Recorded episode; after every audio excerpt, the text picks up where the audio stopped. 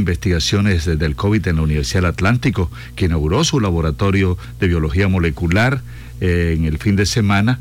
Y se anuncia también, Jenny, una, nos anticipaba el doctor Roberto García, un parque temático un parque temático de investigación para el, Departamento, del Atlántico.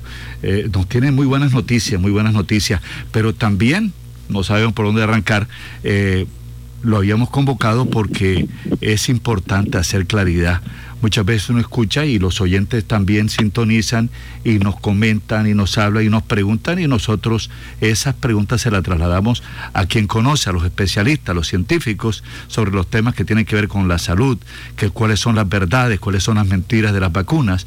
Eh, concretamente es, en el fin de semana nos llamaba un oyente y nos ponía una grabación de una emisora local en la que se hablaba de que eh, si uno se vacunaba se le bajaban las plaquetas y que esta baja de plaquetas causaba el dengue, el dengue grave muchas veces y que eso es lo que está causando eh, este tipo de enfermedades, pero que los científicos no dicen de que es eh, el, el, COVID, la, la, vacuna del COVID, sino que es el dengue, el dengue y el dengue. Entonces, desde el punto de vista científico, ¿cómo se refutaría esta noticia? De ser falsa, pues inicialmente eso y después vamos a hablar también de la inauguración de, del Laboratorio de Biología Molecular de la Universidad y lo que se plantea, Jenny, para el departamento, un parque temático de investigación. Profesor Roberto García, buenos días, gracias por apoyarnos. Osvaldo, buenos días para ti, Jenny, gracias por la invitación y sabes que estamos siempre escuchándolos y atentos a la información. Bueno, profesor, antes quería preguntarle, ¿sus papás ya superaron eh, la enfermedad del COVID? Sí, muchísimas gracias. Gracias a Dios ya hicimos el ejercicio, ya están negativos después de unos largos 16 días de estar positivos y sufrir afortunadamente síntomas leves a pesar de todas sus comorbilidades.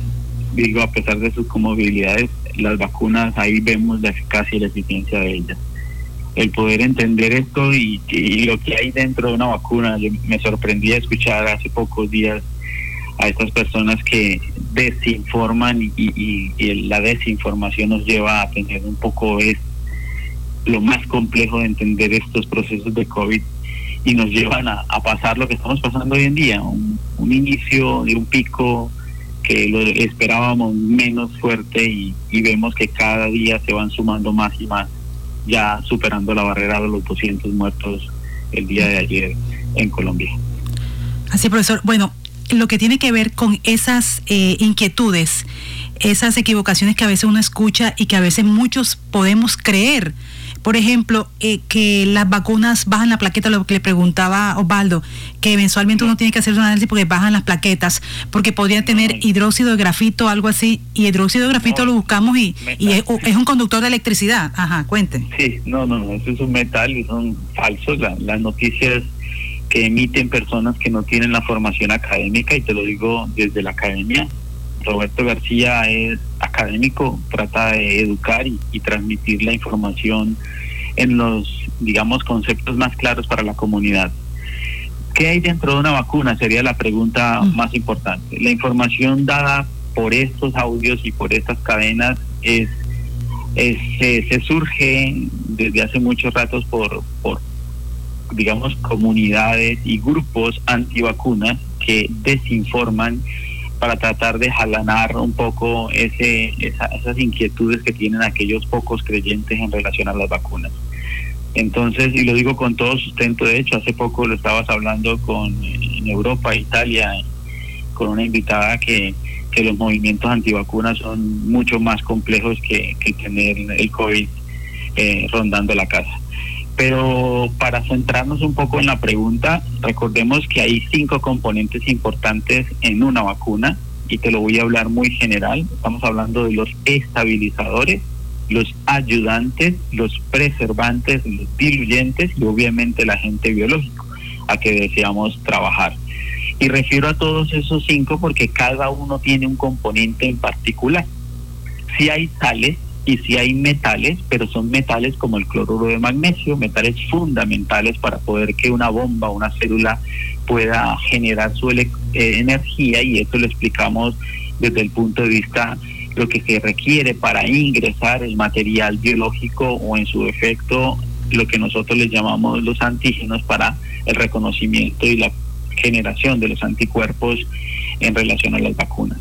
Por eso no es cierto, no es cierto lo que hablaban hace pocos días y no es cierto y con el sustento, de hecho lo puedo citar cuando quieren los varios artículos que hemos publicado en referencia a ello y el acompañar las vacunas en no solamente en la fase experimental, sino que cuando iniciamos eh, el proceso de vacunación en el mes de octubre fui uno de los eh, que participó como 340 colombianos primeros vacunados y era la fase experimental, donde ahí sí teníamos algunos diluyentes y preservantes que podían generar algún alguna un daño en, un organismo, sin embargo estuvimos ahí siempre siendo atentos y poniendo el brazo, como digo yo, y poniendo la cara ante esta pandemia para poder, poder avanzar en toda la evolución que ha tenido el diseño de una vacuna como tal. Entonces, profesor, este tema, por ejemplo, eh, que no ha sido probada y que por eso tendría sus, sus consecuencias, el tema de que baja las plaquetas. No, no, no, eh, no tiene una relación. Recuerda que las plaquetas son componente adicional de, de nuestro sistema irrigatorio sanguíneo y cuando refiero a plaquetas siempre lo voy a hablar muy coloquial. Las plaquetas son ese tapón que tenemos nosotros en nuestros vasos capilares para poder eh, que nuestra sangre se mantenga en nuestro sistema o torrente sanguíneo. ¿sí?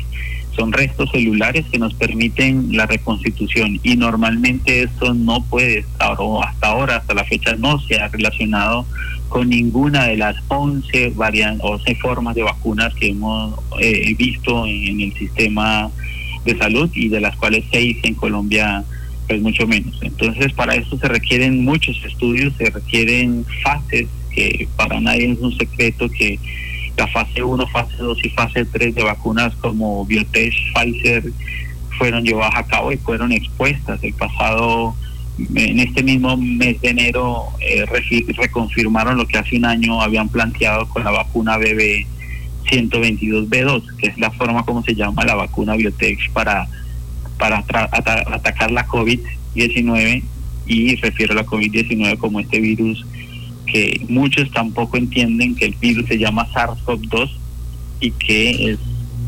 producto, produce en nuestros organismos la COVID, que es la enfermedad o la manifestación clínica, que se pueden asociar otras tantas, pero no, no hay una relación directa hasta ahora, por eso es importante que citen artículos científicos, información bibliográfica de interés para poder uno decir, yo puedo decir que que la vacuna me transforma, pero no, no, es, no es verdad.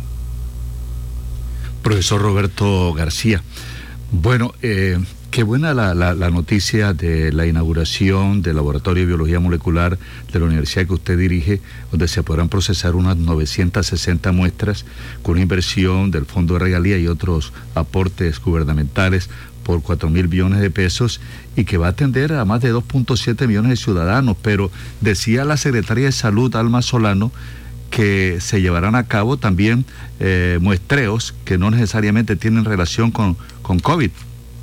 Ah, sí, sí, Osvaldo. Pues esto es un, un aporte de muchos investigadores. Yo creo que el esfuerzo, tú lo has visto día a día.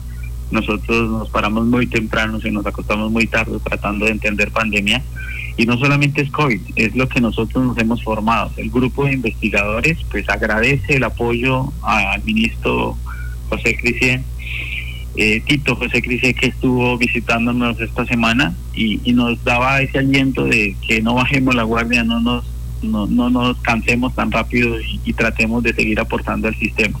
Y él nos preguntaba que qué podemos hacer adicional en el departamento y qué podemos hacer en la Universidad del Atlántico desde el Laboratorio de Biología Molecular y yo les mencionaba que la técnica PCR, o sea, la técnica se volvió famosa, todo el mundo sabe PCR, PCR, pero no sabe qué significa, reacción en cadena de la polimerasa, es como una fotocopiadora de material genético, podemos aplicarlo a cualquier enfermedad. Eso mismo se utiliza en el dengue, en el chikungunya, mayar, oropuche y todas estas enfermedades que de base están presentes en nuestro departamento y de pronto las hemos olvidado un poco. Y Alma lo mencionaba, también con el apoyo de ella como secretaria de salud, siempre hemos trabajado de la mano con Laboratorio de Salud Pública. Él decía, hay enfermedades que no sabemos. Por ejemplo, lo que conoces que mi, formación académica me lo permite y, puedo decir con, con, mucho orgullo de la de mi esposa también, que es doctora en el área y refiero en enfermedades tropicales. Y está algo que se llama el Chagas. Chagas. Chagas es una enfermedad también, digamos, endémica de toda Latinoamérica pero en, en, Barranquilla se presenta, en el Atlántico se presenta y día a día en Colombia nos ha cobrado vida. Afortunadamente, hace como dos, dos semanas, aproximadamente 15 días, 20 días, unos soldados en el Cesar eh, estuvieron padeciendo una enfermedad extraña que decían que el COVID los mató en dos días y y cuando nos llegaron las muestras de sangre lo primero que hice fue hacer un, análisis en el laboratorio con este con estos equipos fortalecidos por eh, la Universidad del Atlántico, Gobierno Atlántico y por obviamente mi ciencias y pudimos identificar que era tripanosomiasis americana, la enfermedad de Chagas. Y Chagas como otras enfermedades, por ejemplo, que no podemos bajar la guardia y una vez que nos escuchan los oyentes, el dengue está a la puerta de la entrada aquí en el departamento y tenemos un caso pico más grande de dengue que lo que hemos tenido en otros años.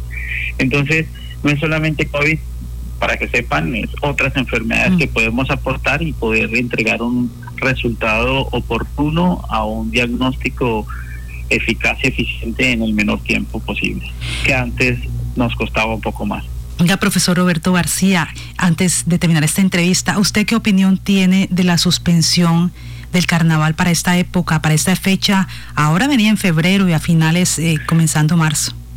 Jenny, eh, yo creo que fue un parte de un logro de lo que nosotros hemos tratado de, apoyar en, entender la problemática. Digo, un logro, eh, no soy anticarnaval, no, obviamente no, pues por eso es cultura, eso es, digamos, patrimonio de la humanidad y es importante realizar este tipo de eventos y, digamos en nuestro departamento más aún, ¿sí? Pero nos escucharon aplazando los inicios de precarnaval y también nos escucharon, yo te lo mencionaba hace como 20 días también una entrevista que tuve con ustedes que que qué importante es aplazar y ganarle tiempo al carnaval, a, ganar el tiempo al COVID para poder que no estuvieran las dos fases, el pico más alto de COVID que sabemos que lo tenemos para finales de este, de este mes y inicios de del próximo mes. Estamos hablando de 15 días críticos y eran los 15 días donde se iniciaban las aperturas del carnaval. Entonces nos escucharon, nos dijeron, vamos a aplazarlo un poco más para que no se vea afectado uno de otro. Cuando digo afectado, el poder tener el desarrollo de estas actividades con todo el ensayo y todo lo que han hecho este fin de semana me parece espectacular ver en, el malecón cómo ensayaban con sus protocolos de bioseguridad y estaban más pendientes del distanciamiento, utilizar mascarilla y todo, que no es nada fácil. Y es que estamos aprendiendo en, en cuanto a esta pandemia. Y poder entender y poder darse cuenta que es algo para cuidar la salud de los participantes y de la comunidad en general el hecho de poder extender 15 días más ya que no tengamos un pico tan alto y la probabilidad de infectarnos en eventos así muy, muy conglomerados o cerrados, eh, eh, podría permitir el desarrollo de las actividades normales. Entonces, eh, estamos a puertas, todavía no se ha oficializado, está en estudio, pero pues, lo que quiero que entiendan la comunidad en general es que nos dan también un respiro a, las, a los profesionales en salud en poder comprender que muchos de los departamentos en Colombia han superado el 70% de camas UCI. Afortunadamente Atlántico no está en esa situación, pero ya empezamos a recibir gente de afuera, de otros departamentos, para poder apoyarles en cuanto a la ocupación de camas UCI, sobre todo en pacientes no COVID. Profesor Roberto García, ya el último minutico porque vamos con el avance de la hora a las 7 de la mañana en punto. El proyecto del parque temático de investigación, ¿dónde estará? ¿Dónde el proyecto parte parte se va a eh, realizar en la Universidad del Atlántico en la construcción de dos nuevos bloques. Eh, eso es un financiamiento que viene de la empresa privada y pública y, y es, es el aporte a poder seguir creciendo no solamente la universidad, sino el departamento en el área salud en complejo salud y, eso es una noticia que cuando lo tengamos bien consolidada pues obviamente vas a tener la primicia y eh, ojalá desde primera mano con el nuestro ministro Tito José que es el que nos está apoyando porque es de nuestra región de nuestro departamento. Ya. Bueno muchas gracias profesor Roberto García. Muy amable. Un abrazo para ti, para todos los oyentes, que tengan un feliz día. Y recuerden, la Universidad del Atlántico está para colaborar y para ayudar. Dos minutos ahora para las siete, un minutico tendremos el avance de la hora.